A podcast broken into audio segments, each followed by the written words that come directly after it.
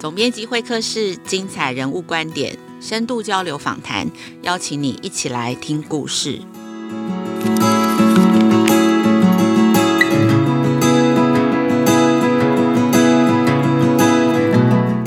大家好，我是雅慧，大家最近好吗？已经关在家里两个多月了，有没有很想好好的去运动流流汗呢？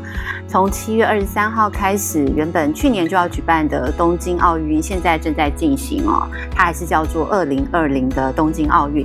然后奥运为期有十七天的比赛，那这是首次没有现场观众的一个奥运赛事哦。这也是一个非常难得的机会哦，因为这一阵子大家都在家里，哪里都不能去，所以大家都可以透过转播看到这些世界顶尖的运动员哦，他们练习了整整五年，就是为了要在这个竞技。场上展现他们汗水的成果。那你们有在家里准时收看运动赛事的习惯吗？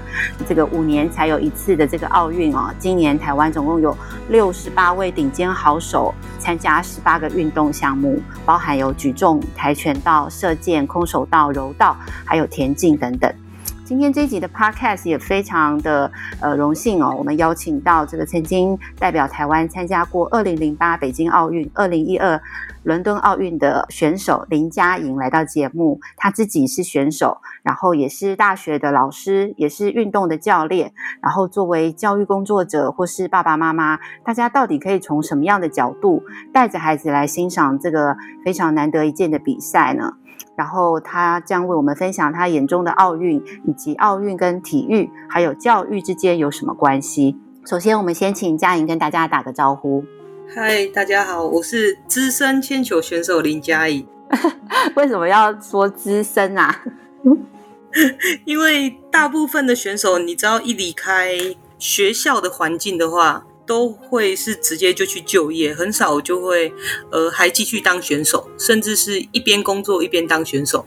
所以大部分的选手都在呃运动生涯的年限大概就是十几年、二十年以内。那我已经当选手已经二十六年了，所以算是非常资深。对，因为佳莹哦，她是台湾十连霸的女子铅球纪录保持人哦，一直到现在都还是哦。其实佳莹今年一直直到呃上个月都还是非常努力，希望争取今年代表台湾参加奥运哦。然后她也是台湾唯一参加过两届奥运、四届亚运的女子铅球选手。那嗯、呃，我也想要请问一下，就是就是佳莹刚刚说她这个选手的生涯已经超过二十六年了，可能比很多我们。呃，做投入一项工作的时间还要久哦。那请问你觉得奥运对于一个运动员的意义是什么？呃，我觉得只要身为一个运动员来说，奥运会都会是有点像是一种我至少这一辈子都要参加一次奥运会的这种梦想的存在，是最高的殿堂。我觉得那是对于你自己运动生涯的一种肯定。就是光是去参加比赛，就是一个至高无上的一个梦想。对，努力的目标这样子。对，佳莹其实刚刚有介绍自己是一个资深的铅球选手哦。其实今年一直到奥运选手出发差不多一个月前哦，嘉莹才确定今年是呃没有办法去参加奥运比赛哦。那但是嘉莹还是持续留在选手村在训练，然后准备要参加。呃，其他的赛事，这样，你可不可以谈一下你那时候的心情，以及为什么你还要继续留在选手村做这么辛苦的练习？嗯、呃，像一开始得知不能参加奥运的时候，是在六月二十三号那一天。那其实，在奥运之前还没有确定名单，自己其实也没有把握一定可以去，所以在就是公布之前，其实有跟总教练讨论过，如果。确定名单不是我的话，我是不是可以提早归建？因为我觉得，毕竟下来当选手两年的时间，所有的心思都是放在训练上，所以我希望可以呃提早离开中心嘛。毕竟就是已经没有奥运会了嘛，那或许可以花一点时间陪陪家人啊，或者是做一些自己想要做的事情。但是思考了一个下午之后，我会觉得说，其实为了准备奥运。我花了很多心思，然后状况也调整得非常好。那只是因为不能去参加奥运，就放弃掉当选手这个生涯，是不是很可惜？所以我思考了一个下午之后，我就决定还是要继续训练。虽然没办法参加奥运会，但是我相信，只要我准备的够足够，国内的比赛如果可以有好的表现，也是证明说，哦，我这段时间其实这些努力都是值得的。嗯，所以这就是一个，嗯、呃，追求要比自己更好的一个一个当运动员的一个信念呢。是因为其实当运动员不是说像外界的想象那么简单，你只要这个选手很认真训练，你就一定可以有所成就。你的背后需要有教练，需要有治疗师，甚至需要有支持你的观众。我觉得这都不是一个人可以办得来的。那自己不想放弃，也是因为不想要让这一些人感到就是可惜。哦，哇，哇，这真的一个一个这个选手的背后有好多好多的故事哦。那那佳莹会建议，就是因为我们听众大部分是家长或是老师，那呃，其实我们很多都是门外汉哦。那当我们在看奥运的时候，你觉得我们除了看我们喜欢的比赛，或是关注台湾的选手之外，我们还可以注意什么样的细节？呃，像在奥运会啊，奥运匹克它的格言就是更高。更远更强，所以大部分你在观赏比赛的时候，其实大部分观众的目光都只会放在那个前几名的选手，就是只放在前几名的运动员身上。那所以我会建议说，如果这一次真的有时间有机会可以观赏奥运比赛的直播的时候，我会建议大家可以稍微把你的目光转向那些不是前几名的运动员，因为。你会发觉，或许他们没有跑在，比如说跑道上的前几名，他们就算是在后面，他们奋战不懈的精神，反而会是就是体育项目会更令人动容的地方。因为身为一个运动员，你除了获胜很重要，但是我觉得要超越自己才是一个更有价值的事情。所以，奥林匹克的格言不是最高、最远、最强，而是更高、更远、更强。因为你要不断的挑战你自己，超越你自己，才是一个更有价值的事情。嗯，很有趣哎，就从来没想过这个角度哎。可是要去看一个呃比赛，就是说他呃去注意那些不是夺牌的选手。其实也还蛮不容易的，就是说，呃，可以从哪里开始？比方说，呃，你先选定一个你自己喜欢的项目，然后仔细去观察吗？还是说，因为不然的话，其实奥运的赛事非常的多，就是很眼花缭乱，就是这些，比方说项目的选择，或者说我到底可以怎么样看到一些，呃，除了金牌、银牌、铜牌选手以外的，他们看到的那些运动精神，我们可以。怎么样去找到那些项目来着力？我觉得以台湾选手，呃，目前你可能到现在为止，最让人家印象最深刻的，应该就是二零零八年苏立文的跆拳道比赛。不知道主编有没有有有有印象？这个对，对就是奋战对到底这样对对。所以虽然他在比赛中是输了，但是你看他不断的跌倒再爬起来，跌倒再爬起来，我觉得这个。或许更能让人家知道说哦，所谓的运动员的精神是什么。所以或许大家可以从一些，比方说呃，台湾选手有参加的项目，或者是说自己很喜欢的特别的一些项目，比方说像我就很喜欢看体操啊，就是呃什么呃，就是这些好像很美很好看的项目，可以从这些项目，然后仔细的去看，就是每一个选手在在竞技场上的表现这样子。然后再去可以看到更多，不只是呃最厉害的，而是他们的一些细微的表现哈。那我也想请问，就是像嘉莹刚刚说，嗯、其实你已经运动员生涯已经二十六年了，所以你大概是从什么时候开始接触铅球？因为其实铅球的这个体育项目在台湾也不算是非常热门的一个。体育项目，然后我们其实对铅球也不是很了解，因为从小的体育课应该大家都会跑步啊、打篮球、打排球，大概有接触过。可是推铅球的话，像我自己就从来没有接触过。所以你是从什么时候开始接触铅球？你小的时候有想过自己有一天会参加奥运吗？呃，其实我国中一年级，我记得是在国小六年级毕业一放暑假的第一天。然后我的堂姐就把我带进了田径队，那当时一开始的时候也没有所谓的个人的专长项目，那国中的教练就是让大家什么项目都。都接触，都玩一玩，然后等到呃要进入赛季了，要开始报名的时候，才会根据你平常训练的状况，选择一个你比较合适的项目，然后去参加比赛。所以国中的时候，其实标枪啊、铅球、铁饼三个项目，其实我都玩过，然后也有曾经跨组在县运参加过成人组的那个全能的比赛。全能比赛有哪些项目？全能的项目的话，有一百公尺跨栏。跳远、跳高、标枪、铅球，两百公尺以及八百公尺，真的是全能哎。对，但是就是一个玩票的心态，因为还没有帮你分出主项，那教练希望我们多接触，然后再进而选择出一个最适合你的项目。所以是国中开始接触铅球，所以什么时候开始正式确定这一个运动项目会是你要持续投入、一直精进的？真正的话，应该是到高二的时候。主要是发现自己有什么样的条件，还是说你自己对于这项运动有什么样特别的喜爱呢？应该是说，呃，我们去参加比赛之后，你就会得名。嗯，然后你就会发觉哦，好像在这个项目有一点天赋，那进而就是以这个运动项目作为你的专项，就进而去训练。那训练之后成绩也一直在进步，那可能再加上身材比较壮硕一点，所以就会以投资项目为方向这样子。嗯，佳莹说她身材比较壮硕，因为看过她本人一次哦，她一百六十八公分，九十八公斤，其实就是非常的结实。但是其实你在国际的这项赛事当中，你的身材算是非常迷你的，对吗？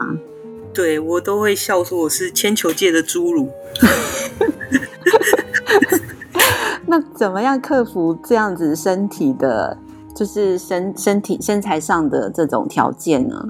呃，我觉得我运动项目其实有很大的关系，比如说像你是跳高选手，身高就占了非常大的比例。那铅球项目除了身高以外，体重也是一个重点，然后你的投掷的技术也是一个重点。那所以我会选择难度比较高的旋转推铅球的技术，因为它的工作距离比较长，加速的轨迹也比较长，容易会有呃可以投的比较远的优势。但是相对来说，它的难度就会非常的高。嗯，所以你就是从技术这边来苦练，然后去弥补身材的局限，这样子。是，嗯，那同一项运动就是这样子琢磨了二十六年。我觉得要有很强的意志力，跟耐得住非常嗯单调的练习，是这样吗？还是其实非常有趣？如果单纯以训练来讲的话，是有一点枯燥乏味一点。但是比赛，如果你可以比得好的话，你往往就会忽略掉平常训练的那些辛苦了。嗯嗯嗯。那佳莹参加过两次奥运哦，就是零八年的北京奥运，还有一二年的伦敦奥运哦，就是在这个跟全世界最厉害的运动选手在一起，就是砥砺啊，一起竞赛的这个场域，你有没有一些比较特别的呃心情，或是比较深刻的故事可以分享？嗯，我觉得比较印象深刻的应该会是伦敦奥运会，因为这一场算是自己达标参赛的。零八年的北京奥运会是外卡名额参加比赛，那因为其实你在参加奥运会这种等级的比赛，你其实知道自己跟国际上的水准还是有一定的差距。如果没有意外的话，是绝对进不了决赛。所以就是比赛前啊，你就要不断的告诉你自己，就是其实你只有三次的投资机会，并不是说像你在台湾。你只要有一个成绩，你理论上你都可以进入前前八名，然后会有再有后三次的机会。所以告诉自己说，你一定要毫无保留的发挥。那在比赛当中，其实我们的呃投掷旋转速度非常的快，你可能整个投掷过程中只要一两秒就结束了。但是场地其实又很小，然后又有一个。就是扇形的有效区，你必须要让你的铅球落在扇形的有效区，成绩才可以成立。所以很容易会有那一种诶失败的因素很多，所以第一质的时候其实就犯规了。那你三次机会你就少了一次。那在第二质的时候就质出一个很很普通的成绩，其实心里很焦虑，因为你只剩下最后一次机会了。如果你这一次再表现不好，你或许就会带着一个很糟糕的成绩回台湾。所以那时候一直对自己心里喊话，告诉自己就是一定要尽力的好好发挥。那直到最后一直，就是投资完丈量出来的成绩是呃破全国纪录，然后自己其实很开心。虽然说这个成绩在这一场赛事中一点都不算什么。那可能外界看起来就说，哦，这个成绩跟人家还是有一定的差距。但是我觉得那是对自己一个很大的肯定，然后是让你可以继续坚持留在训练场，就是田径场的一个动力，这样子。嗯，感觉当一个好的运动员真的是非常的孤单，而且必须要很坚毅哦。所以你整整练习了四年，就是为了那。三次的投掷，可能总时间都不到十秒钟。你说每一掷出去就两三秒就决定了，哇！所以在那个当下，就是在那个当下，你要怎么跟自己对话，怎么稳住自己？呃，像我们平常在练习的时候，其实都有一些很常犯的错误。所以你在平常的时候，你就要建立起来说，哦，我有哪一个技术要点是需要注意的。所以在平常时、平常训练的时间，你就要不断的提醒你自己，因为这是你最常犯的错误。所以在比赛中，你必须要很清楚的在脑中回想你等一下要操作的技术过程，然后在这个过程中要穿插一些你必须要注意的要点。我觉得这个其实不难，因为我们平常训练或者是平常比赛的时候，就是一直在操作这样的模式。嗯，对，这是一个很必须要很专心致志的跟的自我对话哦。对，嗯，请问一下佳颖老师，就是那你自己对于呃这一次这个二零二零东京奥运台湾代表队有没有一些比较？嗯，不一样的观察，因为你原本也可能是其中的成员哦。就是你觉得，若是我们要来看今年的这个赛事啊，虽然感觉还充满蛮多不确定的，因为疫情的关系，你觉得今年的台湾代表队有哪些特别值得注意的？呃，在赛事当中可以观看的一些细节？呃，因为今年真的是比较特别一点，往年都是四年就会举办的奥运会，但今年。多多延了一年的时间，那这个期间，其实我觉得世界各国啊，就是不仅仅要跟疫情作战，然后运动员们都还要面对在训练的困境，以及会不会停办的不稳定的因素。但是我觉得，呃，你有机会可以去参加奥运会，就应该会是专注在那种赛场上的表现，而不会被其他的因素所影响。那我相信这些困难其实只会变成对运动员来说，只会变成更强大的动力，反而不会是阻力。然后我相信，就是每一个项目都一定每个选手都会尽全力的去为自己啊、为国家争取荣誉。但是啊，我觉得。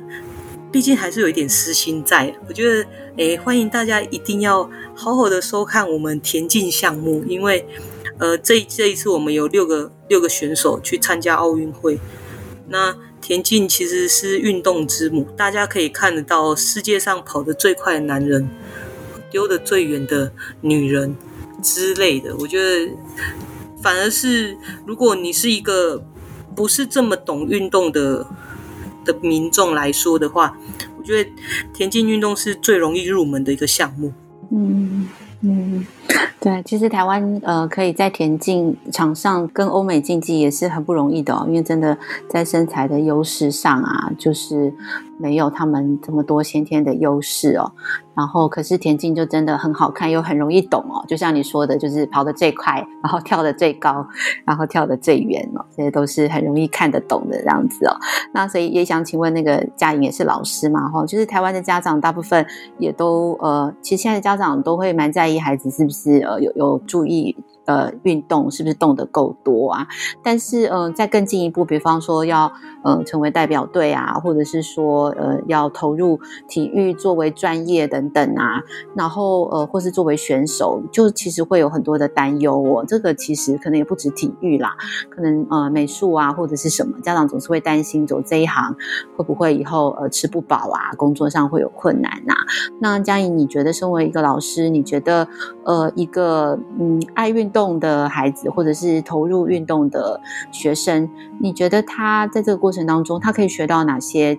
呃，在这些学业跟科目上学不到的事情，然后这些会是对人生很重要的事情。呃，我觉得像体育啊，体育这两个字，也就是所谓的身体的教育，它除了教导我们要学会以及了解你自己的身体以外，然后。追求优越的运动表现，甚至是在运动竞赛获得优胜，进而我们可以学习运动家精神。那所谓运动家精神，就是追求公平的竞争啊，和队友和对手要有谦和有礼的态度，然后遵守比赛规范的道德之类的。所以，其实体育可以教会你很多东西，它是跟你在书本上学到的不一样。因为它是要透过你身体力行，你才可以最实际的表现。那对我自己本身，体育运动教会了我要尊重他人，然后坚持不懈，以及要自我负责这三种态度。所以你觉得这些东西其实是影响你人生很重要的关键吗？是。嗯，所以佳颖老师目前其实也在那个国立台北教育大学的体育系担任讲师哦，同时也是学校的田径队教练。那自己又是一个顶尖的运动选手哦，我想可以有这样子的成就，就是又是博士，又是呃奥运代表选手。其实这跟你从小练田径有很高的自律，你觉得有关系吗？呃，其实。啊，这有有一个小小故事，像像我国中参加田径队的时候，其实家里是很不支持的。嗯，为什么？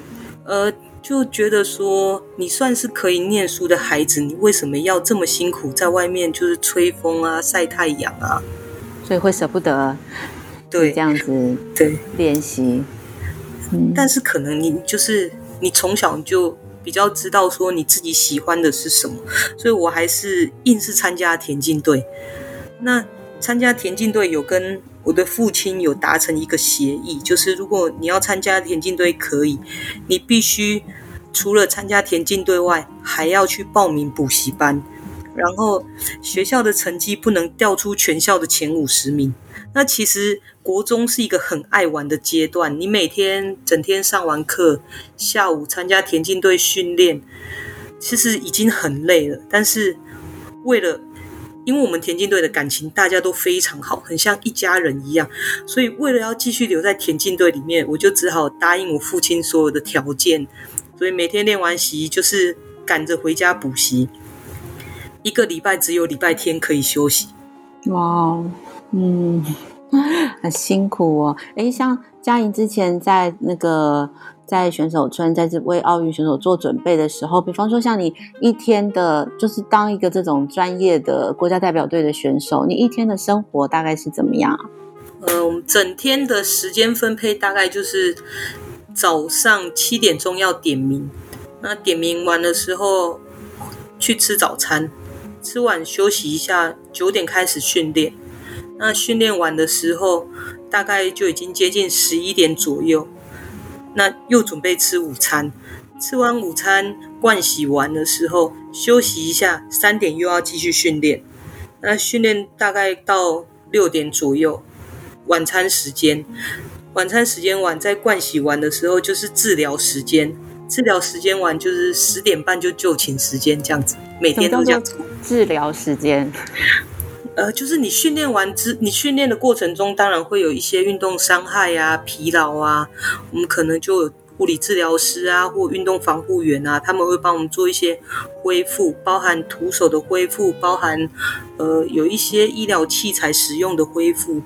嗯，所以就是复健跟 跟治疗，所以其实对对对对，其实对像这样子。所以其实就跟我们每天上班一样，就是一直在做这样的练习，而且是从早上一直到晚上这样子的强度，这样子在培培训自己这样子。是，嗯，OK，好，那就是佳莹应该回到学校了嘛？若是告别这个选手生涯，还你还你还会继续比赛吗？呃，会参加就是全国运动会，今年的全国运动会，对，是几月？十月二十几号在板桥。哦所以全国运动会参加完以后，你会从选手的位置上退休了吗？呃，目前计划是这样子，因为 哇哦，呃，因为下一届的全运会是在两年后哦。那自己其实有一点小小的期许，就是呃，到我目前为止，全运会都还全国运动会其实是台湾台湾国内最重要的一场比赛，因为它的。应该是说他的奖金很多，在包含就是这个是最重要呃最大的一场比赛，运动员里面最大的一场比赛，所以我觉得我想要可以再挑战看看，我究竟可以连霸几次这样子。哇哦，所以这是一个自我的自我的一个挑战哦。对，嗯，好，那。最后，我我想要请佳莹，就是若是你是我们这次奥运的台湾大使，要来推荐我们的观众收看奥运，那你会怎么来邀请大家来看？就是除了刚刚你有私心推荐的这个田径赛，那你会还有没有其他你觉得非看不可的精彩的赛事？尤其是非常适合爸爸妈妈或是老师带着学生一起来分享的呢？我觉得。其实每一个项目都蛮好看的。如果如果你是一个运动迷的话，嗯，除了田径就是自己的项目比较有私心以外，那其他的项目如果没有意外的话，我全部都会准时收看。因为毕竟去参赛的那些选手也都是我们平常在中心里面随时会遇到、会打招呼的的朋友们，所以我就是如果我会建议大家会以。自己最有兴趣，甚至是你曾经参与过的项目为主，然后先进行观看。那其他的时间的话，或许可以稍微转过去看一下，了解一下这个项目到底是什么，然后为我们中华队加油，这样子。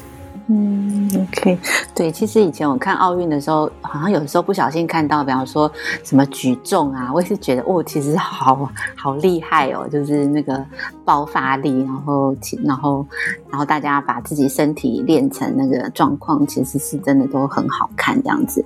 好啊，那今天非常谢谢佳莹的介绍。那如果呃听众对于今天的访谈内容想要多了解，我们亲子天下跟翻转教育的网络平台采访过很多台湾很优秀的运动员的选手故事，包括今天佳颖老师的人物专访，是我们的专栏作家王宝莉写的。那因为宝莉是那个佳颖的学妹，所以对于铅球啊，还有还有。佳莹的故事也非常的了解。那另外还有台湾最速男杨俊翰的报道，还有举重的郭信淳的报道，羽球一哥周天成，然后台湾游泳的蝶王王冠宏，体操好手李志凯跟他的教练，然后还有五度参加桌球奥运的庄智渊，我们都有相关的呃报道，欢迎大家可以呃来来看看这些精彩的运动员的故事哦。然后其实这些运动员真的是每一篇人物专访背后都是台湾运动史上的里程碑。哦，那大家一边看奥运，也可以多多支持我们的台湾之光，然后带着孩子，除了看到金牌、银牌、铜牌的选手，那就像嘉莹刚刚讲的，奥运的精神是呃更更高。更快更远，然后呃，要一直在追求卓越，那这也是非常值得跟孩子们分享的精神。那我们今天先谢谢佳莹，请佳莹跟我们说拜拜。谢谢，谢谢大家，拜拜，拜拜。非常感谢大家今天收听总编辑会客室，我是总编辑雅慧。亲子天下 Podcast 周二谈教育，周四聊生活，欢迎关心孩子教育教养的你订阅收听 Apple Podcast，请给我们五星的评价。你想要听什么样的节目，也欢迎大家来许愿池给我们回。回馈，我们下次见。